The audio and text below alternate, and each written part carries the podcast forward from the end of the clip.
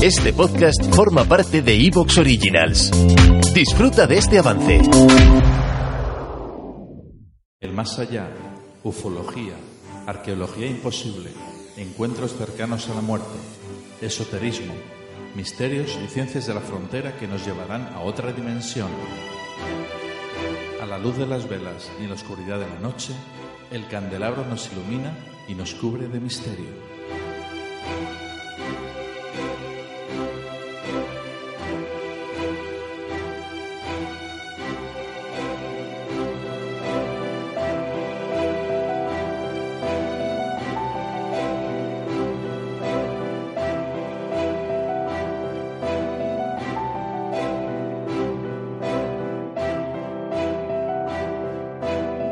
Aquí comienza el candelabro.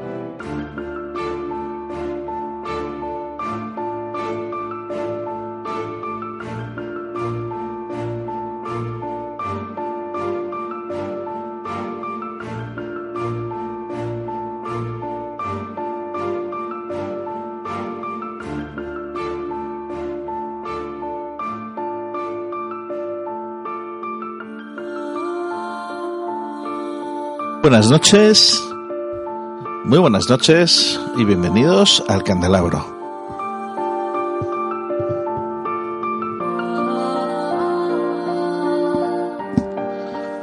Con vosotros, quien conduce este programa, Fernando Muyor, y muy bien acompañado siempre de parte del equipo. Tengo a mi derecha a Grego Fernández. Muy buenas, Grego. Hola, buenas noches. Encantado de estar aquí otra vez de nuevo. Juan G, muy buenas noches. Buenas noches, un placer estar aquí. Y Frank Scandel, muy buenas, Frank. Hola, muy buenas noches a todos. Un placer, como siempre, teneros a todos. Es todo un lujo este equipo.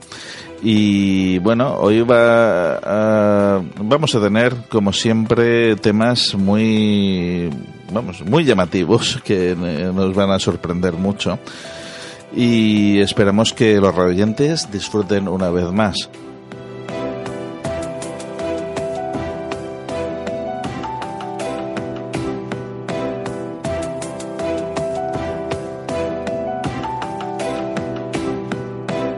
Hablaremos en primer lugar de el odinismo de los hijos de Thor. Eh, para ello tendremos al otro lado del teléfono a Ernesto García, fundador de la comunidad odinista en España, Asatru. Eh, pero bueno, antes como siempre y como últimamente, pues vamos a comentar unas un par de noticias, tres noticias concretamente que nos han llamado la atención esta semana. Noticias.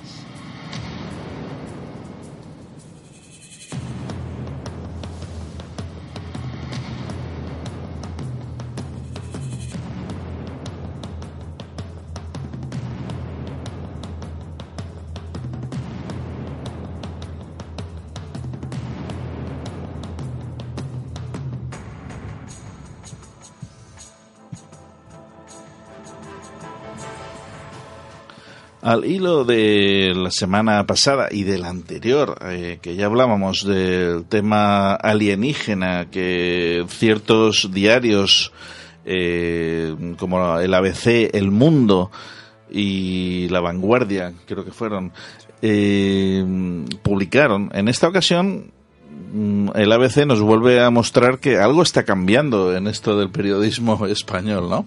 Eh, según dice, otra megaestructura alienígena alrededor de, de una estrella. Parece ser que, que un equipo de astrónomos han, han detectado esta eh, eh, una estrella cuyo comportamiento resulta aún más inexplicable que el de la famosa estrella Tabi, que todos recordaremos que fue descubierta en el 2015 y bueno, que habían repentinos eh, oscurecimientos eh, que se producían eh, de forma aleatoria eh, y bueno, todos pensaron que podría ser una estructura artificial.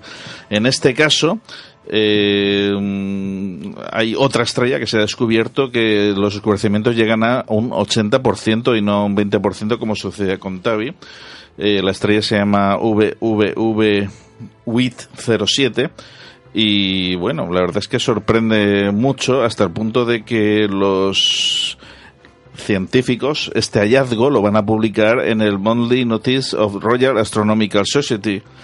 y la verdad es que sorprende mucho. ¿Qué pensáis, Gregorio?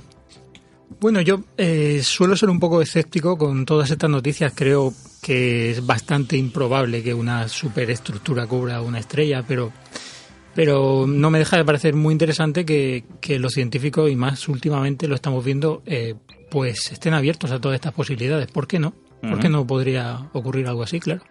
Juan Jesús Caparrós.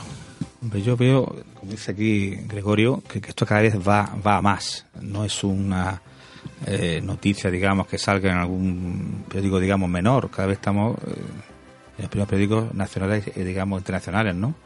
Se hacen eco de una... Ya no es eh, digamos, es una noticia. No antes era una cosa que podía ser, que podía, digamos, se, constata que es una noticia, ¿no? Y se da una eh, verificación científica, que es lo importante, lo que yo pienso de eso, ¿no? Eh, luego, como dice el compañero, hay que ser escéptico, pero algo hay. Sí, es como se llama la, descripción, si es alienígena o no, eso ya, independientemente de eso.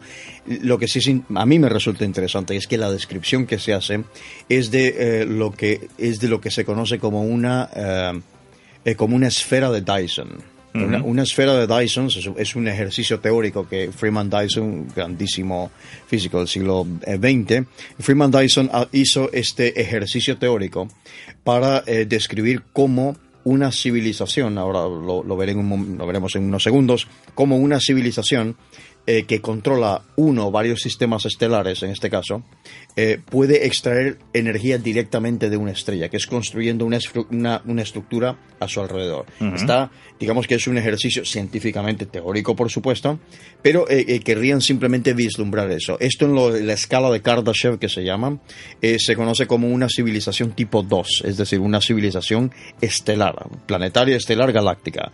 Las, las civilizaciones tipo 2, en este caso, según la escala de Kardashev, eh, tendrían la capacidad para eh, directamente minar estrellas enteras construyendo ese tipo, haciendo ese tipo de construcciones a su alrededor. Como siempre, Frank nos deja con la boca abierta y se, se nota su huella en este programa cuando viene por aquí. Pues pasemos a la segunda noticia. La, segunda noticia tiene mucho que ver con lo que hoy vamos a tocar aquí. Realmente la segunda y la tercera, porque son noticias que han sido mucha casualidad, pero bueno, ahí están, vamos con ellas. La segunda noticia, también publicada en el periódico ABC, que últimamente pues nos está sorprendiendo con ciertas noticias, ¿no? Vamos, eh, relacionado con el tema nórdico, eh, han hallado en Islandia un amuleto vikingo único con el martillo del dios nórdico Thor. Eh, se piensa que fue usado como talismán protector alrededor del cuello y solo se han encontrado dos en todo el mundo, en todo el país, y es el primero que está tallado en piedra, además un equipo de arqueólogos han descubierto que los tesoros que escondían en su interior una granja de la época vikinga.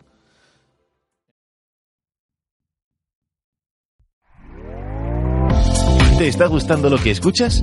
Este podcast forma parte de Evox Originals y puedes escucharlo completo y gratis desde la aplicación de Evox. Instálala desde tu store y suscríbete a él para no perderte ningún episodio.